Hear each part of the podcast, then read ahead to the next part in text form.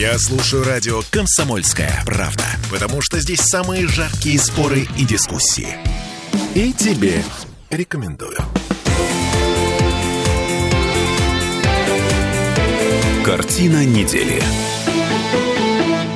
Этот мир сломался, счет несить новый. На этой неделе в Кремле впервые за годы, если не десятилетия, нашли что-то общее с Белым домом. Человечеству на самом деле нужен новый миропорядок. Руководство Евросоюза объявило Венгрии, что Венгрию никто не держит в Евросоюзе. Израиль угрожает выйти из Организации Объединенных Наций. Делегация радикального палестинского движения «Хамас» в Москве. И в связи с этим вопрос. А, извините, в какой момент Земля уже налетела на небесную ось? Я что-то пропустил. Я Дмитрий Делинский. Я Ольга Маркина ректор гуманитарного университета профсоюзов Александр Записовский. С нами Александр Сергеевич. Здравствуйте. Здравствуйте, здравствуйте. Мы уже налетели на небесную или только летим в этом направлении? Я думаю, что происходят э, перемены, к которым российские СМИ не очень готовы. А перемены, они уже о себе говорят в полный голос. Ну, вот по поводу того, что вы сейчас сказали, э, я, конечно, хочу заметить, что вот есть одна вещь, которую я выразил бы фразой, вот если таким подростковым э, сленгом.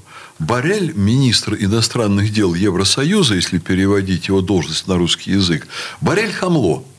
Так. Вот я бы сказал так. Mm. Вот я увидел, как изменилось лицо Олечки, потому что а, это ректор, академик, вот такие а, вещи а говорит. Что, собственно, такого он ну, сказал? Э, а что он такого сказал? Слов... Вы знаете, для него это обычно. Потому что вся та политическая элита, которая сейчас представляет Западную Европу, она ведет себя, ну, как в иные моменты вели себя отбросы общества. И у меня уже вопрос, а где их находят? На автобусной остановке, в пивбаре. Вот где находили например, госпожу Ламбрехт, которая в какой-то момент стала министром обороны Германии. Она очень быстро наговорила столько глупостей, что ее сняли. А Барель непрерывно говорит всякие разные глупости. Дипломат отвечает премьер-министру страны, ну пусть не самый большой в Евросоюзе, но полноправному члену Евросоюза, если тебе что-нибудь у нас не нравится, ну выходи из Евросоюза. А, значит, смотрите, а Орбан на этой неделе объявил, что современный Евросоюз – это плохая пародия на СССР. Брюссель оказывает давление на Будапешт. Партийный выговор сейчас называют процедурой верховенства права э, со всеми вытекающими отсюда последствиями.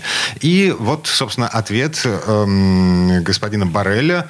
Э, не вижу никакого сходства между советской оккупацией Будапешта и происходящим в Брюсселе. Я не видел ни одного танка. В Берлимоне это то место, где находится штаб-квартира Евросоюза. И никто не обязан обязывает Венгрию быть членом ЕС. Откровенное хамство. Все это прозвучало после того, как э, премьер-министр Венгрии встретился с Владимиром Путиным. Ну, конечно. Совершенно случайно, понятно, и, насколько да. я помню, в Китае. Да, это во-первых. Во-вторых, после этого появились сообщения о том, что Венгрия закупает дополнительный газ для того, чтобы пройти зимний отопительный сезон в этом году без э, проблем, как вся остальная Дмитрий, Европа. Если можно, я через несколько минуток вернусь вот к тому, что вы сейчас сказали, но пока я спросил бы, кто такой Орбан и кто такой Барель. Орбан – это человек блистательно победивший на выборах в своей стране, когда за него проголосовало, я не помню сейчас точно, но явно больше 60% голосующих. То есть в первом туре и с рекордными по западным параметрам результатами для него самого. Победил чрезвычайно уверенно. А вы мне скажите, кто вообще избирал Барреля? Депутат Европарламента, ставший эм, главой дипломатии. Ну ладно, не Ну, суть. я вам скажу, кто. Американцы его mm. выбирали. И они сказали, вот этот парень нам подходит, он будет э, возглавлять вот эту службу Евросоюза. А кто выбирал эту самую фон там Дерляин? Это да. ваша любимица. Не да, скромничайте, что вы не помните, как Никто ее зовут. Ее, да нет, я ее имя все время вот... По-моему, красиво. Урсула меня, фон дер Оно у меня не входит в мое сознание. Угу. А вот эти предыдущие, которые там были, Рампей, там, Борозу, кто они вообще все такие? Александр Сергеевич, а, я на этой неделе слышал одно очень любопытное экспертное мнение. Мне оно безумно понравилось. А, собственно, вот вся та вакханалия, которую мы сейчас наблюдаем, это результат кризиса идей, возникшего в связи с развалом Советского Союза. Когда мир потерял вот это противоборство между э, двумя сверхдержавами. Удобное противоборство для всех. Да, э, вокруг которого строились идеологии. В какой-то момент э, э, миру объявили о том, что, ну, как бы история закончилась, да? Вы помните эту теорию? Фукуяма, да, конец истории. Вот конец истории, Запад наверху, все остальные должны подчиняться, отдавать честь, как говорят военные, но и в прямом, и в переносном смысле. Противоборство, противостояние на этом, по большому счету, закончилось на какое-то время. Возник на какое-то. кризис идей, из-за которого потерялся смысл в конкуренции идей. И в результате на выборы сейчас идут и побеждают популисты. Не те люди, которые готовы принимать сложные решения в сложных обстоятельствах, а те люди, которые готовы пообещать что-то хорошее и вкусное народу, а там дальше трава не расти. Дмитрий, вообще-то популисты идут по хорошо подготовленной американцами тропе, если вы имеете в виду. Так это и в Соединенных Штатах Европу. точно такая же история сейчас а происходит. это на Западе такая история. Я бы не сказал бы, что это результат противоборства того, что исчезло противоборство между Советским Союзом и Западом. Это результат удручающего кризиса, вырождения, обнищания, измельчания элиты Западной Европы, элиты Соединенных Штатов. Так вот, элита измельчала из-за того, что Нет. кризис идей. Нет, нет. Наоборот, кризис идей из-за того, что измельчала элита.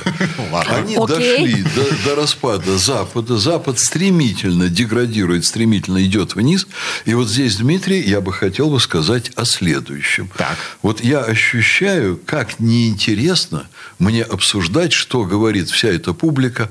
Байден, Борозу, вот это фон дер Ляйден и, и прочие, и прочие, и прочие. А, хорошо, как кого Италия. Интересно. А в мире происходит происходят вообще уже все другие события. И я бы сказал, вот, товарищи журналисты, не обижайтесь, или господа журналисты, но российская пресса и СМИ – находится в плену прошлого. Все время, а что там на Западе, а что там на Украине, а что там сказала какая-то шпана, которая была назначена на Украине американцами, а что там сказала руководство Евросоюза. Слушайте, дегенеративная публика говорит то, что им пишут, их кукловоды. Кукловодов мы в лицо не знаем и никогда знать не будем. И мы должны обсуждать, что какие-то американские сошки, какой-нибудь Столтен Ротенберг, там, что они говорят? Ну, в итоге, в результате это все эхом отражается, влияет на нашу с вами жизнь. Вы знаете, что это СМИ так сильно влияют на нашу жизнь, что у нас сформировалась совершенно деформированная картина мира. А что вы предлагаете, Александр А в мире всерьез идут совершенно другие процессы. Например, Центробанк на этой неделе повышает ставку рефинансирования до 14% годовых. Возможно. Нет, мы выходим в эфир, но неважно. А, в результате, а, а, ну, как бы экономика российская задыхается без денег, потому что деньги слишком дороги. В результате, да, растут ставки по кредитам. У нас намного меньше возможностей для того, чтобы улучшить жилищные условия, купить новую машину, меньше возможностей для того, чтобы развивать свой собственный бизнес. А, в результате чего? в результате политики нашей страны, финансово-экономической политики нашей страны, которая вызвана чем? А вот сейчас, Дима, вы перешли от Запада к России, и вы готовы также перейти от России к Западу, а центр событий в мире, он вообще-то несколько в других местах. А, то есть Байден теперь перестал писать в наших парадных, а писать другие. Да ну, не интересно это уже все. Ну, больной старик, который выглядит как старый клоун. Ну, что нам смаковать все время его высказывания? Так кто писает в наших парадных, Александр Дима, Сергеевич? А вообще писает в наших парадах, парадных, это опять-таки не самое главное в мире. Вот потерялась какая-то перспектива благодаря СМИ. И вы себя, вот вы меня уж извините, удивительно комфортно чувствуете в этой обстановке. Вот кто там куда кому писает. А вы знаете, вот специалисты, ведущие по мировой ситуации, кого считают значит, страной или регионом 21 века? Так. Попробуйте угадать. Китай? Нет.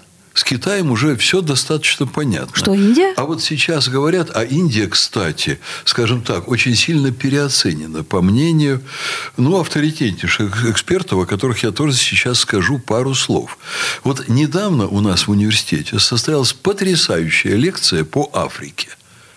одного из крупнейших в мире специалистов по Африке. Так. Африканский континент вот называют континентом 25 века, и не только вот этот специалист. В смысле 25-го, 21 21 века, да, я, конечно, оговорился. Вот Африка сейчас по оценке экспертов, находится в той ситуации, в которой Китай находился 30 лет назад, в начале 90-х. И, кстати, посмотрите, какие интересные цифры приводят. ВВП валовый продукт Китая в 1991 году был 770 миллиардов долларов. Это те доллары или нынешние доллары? Это, это те, еще? безусловно, те доллары, доллары, конечно. Угу. А вот Украина, как вы думаете, сколько? Китай 770, а Украина 400. Угу. 30 лет назад. Вообще Украина находилась почти в той нише, что в Китае. То есть, в два раза вроде бы меньше, но по населению э, неизмеримо меньше Украины, чем Китай. То есть, там уровень жизни другой Промышленность на взлете, с сельским хозяйством все прекрасно в момент развала Советского Союза. А сколько в России был валовый продукт 30 лет назад? 2 триллиона долларов.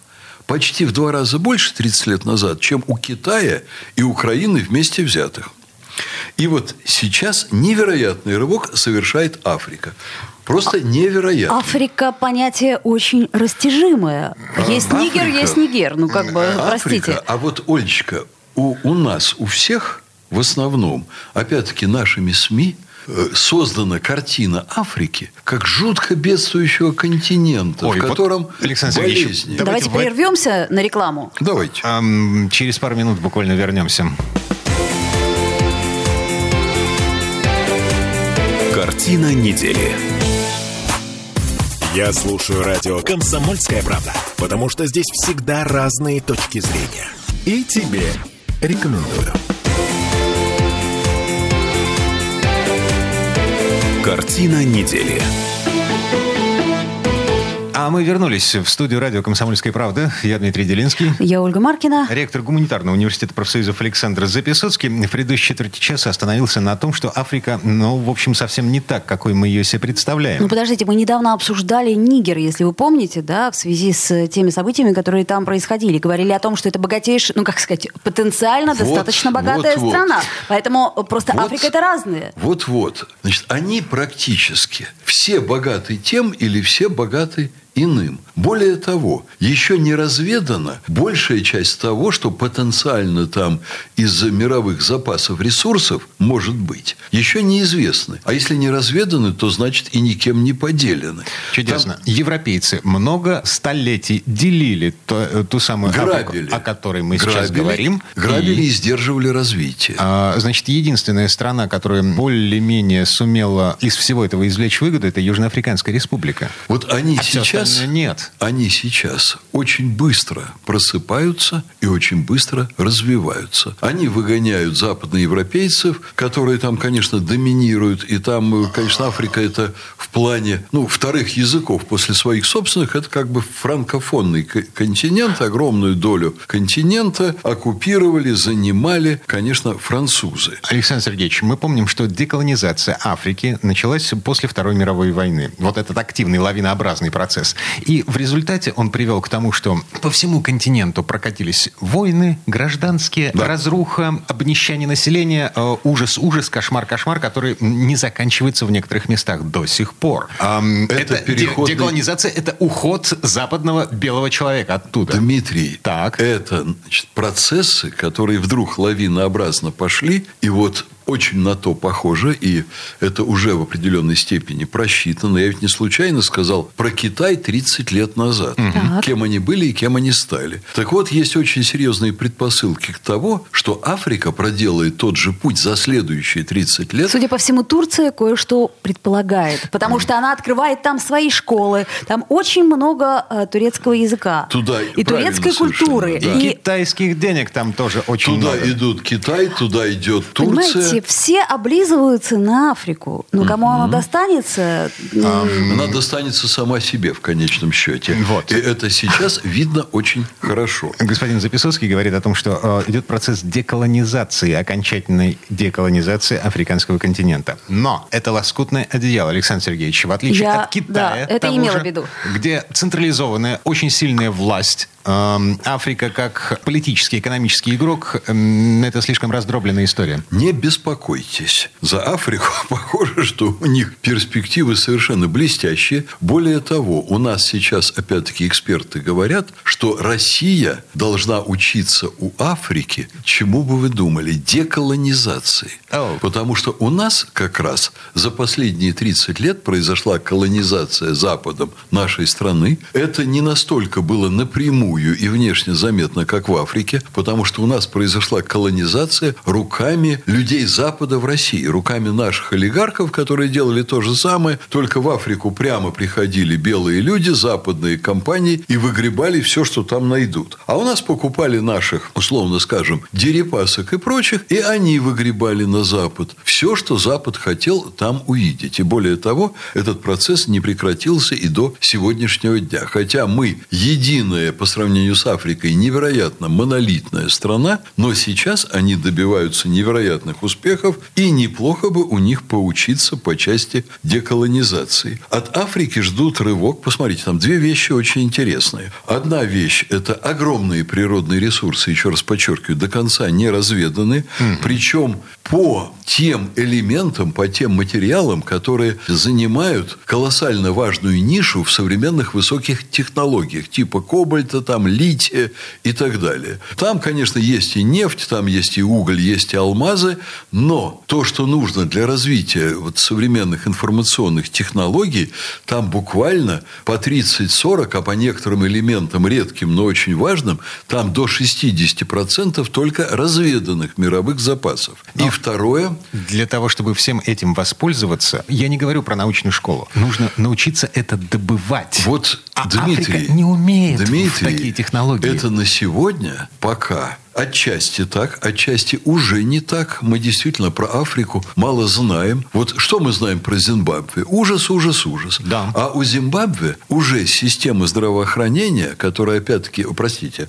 образование, которое, опять-таки, по экспертным оценкам, но уже намного эффективнее, чем российское на сегодня. Конечно. А по каким да, критериям мы это можем... Ну, там есть набор показателей определенный. Очень сильные школы, очень сильные вузы. Какая-нибудь Руанда. А что казалось казалось бы, может быть более унылая, чем Руанда. А там совершенно другая социальная структура и совершенно другая обстановка в обществе. Вот, Оля, мы тут часто с вами спорим про феминизм. И э, в России, вот я оцениваю феминизм плохо, вы со мной спорите. Нет, ничего подобного. Я а... с вами не спорю. Я в России тоже плохо оцениваю феминизм. Да. А у них, например, в Руанде колоссальное количество депутатов женщин. Качественно иное количество, чем в России. И они очень во многом реально управляют страной влияют на мужчин с необычайной силой. Вот вам Зимбабве, вот вам Руанда. Сейчас в целом ряде стран, например, уже сформировались свои очень интересные специалисты, например, по проблематике вирусов. Вот сегодня там идет очень серьезная борьба в ряде стран. Специалисты местные, которые получили образование в Соединенных Штатах и Западной Европе, когда они находят какие-то новые потенциально опасные вирусы, они вынуждены их запечатывать в пробирке и отправлять в те же самые Соединенные Штаты. Они говорят, а мы хотели бы сами исследовать, мы хотели бы сами разрабатывать вакцины. Я вас уверяю, что они будут это делать. Они закупят западное оборудование, у них достаточно квалификаций для этого. Но пока Запад, опутавший их контрактами, говорит им, а вы получаете по 300 долларов в месяц. Система, как вот у нас Сорос был, между прочим, то же самое. 200-300 долларов очень крупному ученому, и пришли нам все свои наработки. Ну вот, вот вы от нас получаете по 300 долларов в месяц. Вот делайте все, как мы хотим. Но это не может существовать долго. Квалифицированные люди, которые уже научены работать на серьезном оборудовании, они получат от своих правительств и государства это оборудование, начнут работать, начнут делать вакцины. Вот они сейчас находятся, будучи уже достаточно грамотными, обладая большим количеством серьезных ученых, серьезной подготовкой, они находятся на этапе начала своих собственных исследований. Они, конечно, ждут технологий. Они не получили их от Запада, вот поэтому, по-моему, порядка 6 тысяч приезжали вот к нам на встречу на саммит Россия-Африка из Африки. Они говорят о том, дайте нам технологии, давайте мы с вами будем сотрудничать. Вы одна из немногих стран в мире, которая ведет не колониальную политику, а сотрудничает. Мы хотим работать с Россией. Это, конечно, действительно интересно.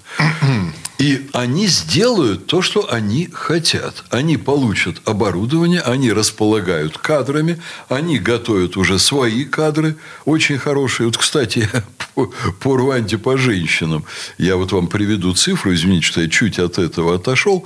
У нас в Думе 18% женщин, а в парламенте Руанды 64%. Может, у них там мужиков просто нет? ну, ну, ну. Руанда – это то самое место, где был геноцид э, Тутси и Хуту. Вот, и 2 миллиона погибших. Да, и много чего еще. Так вот, это уже у них уходит в прошлое, и хочется за них порадоваться. И вот там действительно происходят очень серьезные вещи. Очень серьезные вещи происходят в арабских странах, которые, конечно, уже продвинулись намного дальше, чем Африка, и которые ну, я думаю, не через 30 лет, а лет через 15 уже войдут в большую силу в мировом процессе. Ну, достаточно вообще-то посмотреть на Дубай, на то, что там происходит. Кстати, очень во многих мусульманских странах и даже в таких, э, где религия играет огромную роль и вроде бы выглядит консервативно, как в Саудовской Аравии. Э, вот там вроде бы женщинам только-только совсем недавно не разрешали ездить за рулем. А сейчас уже женщины показывают свое лицо в общественном месте, здороваются за руку с мужчинами, что раньше было категорически невозможно. Ну что ж, это прогресс. Э, это некоторые примеры всего лишь. Но они и в более серьезных вещах очень активно используют там деньги. Ну, они от нефтяных ресурсов их используют. И, конечно, смотрят в завтрашний день. И вот, э, ну, я, по-моему, уже рассказывал в одной из программ, я встретил в Дубае миллиардера из Израиля, который был в восторге от Дубая. Ему уже интереснее там Дубай, чем Париж.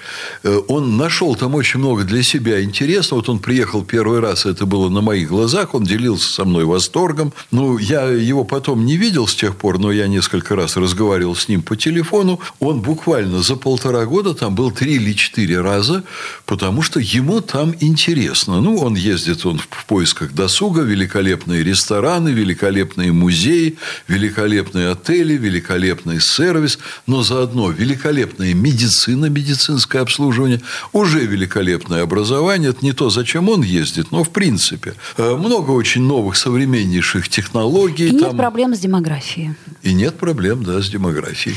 Поэтому центр тяжести мировых событий уже достаточно далеко ушел от Запада. А Запад опускается все ниже и ниже. Тут Байден заявил, что, ну да, конечно, будет новый мировой порядок, мы его построим. Потому во главе... что 50 лет у нас получалось. Да, во главе мира значит, будут Соединенные Штаты, конечно.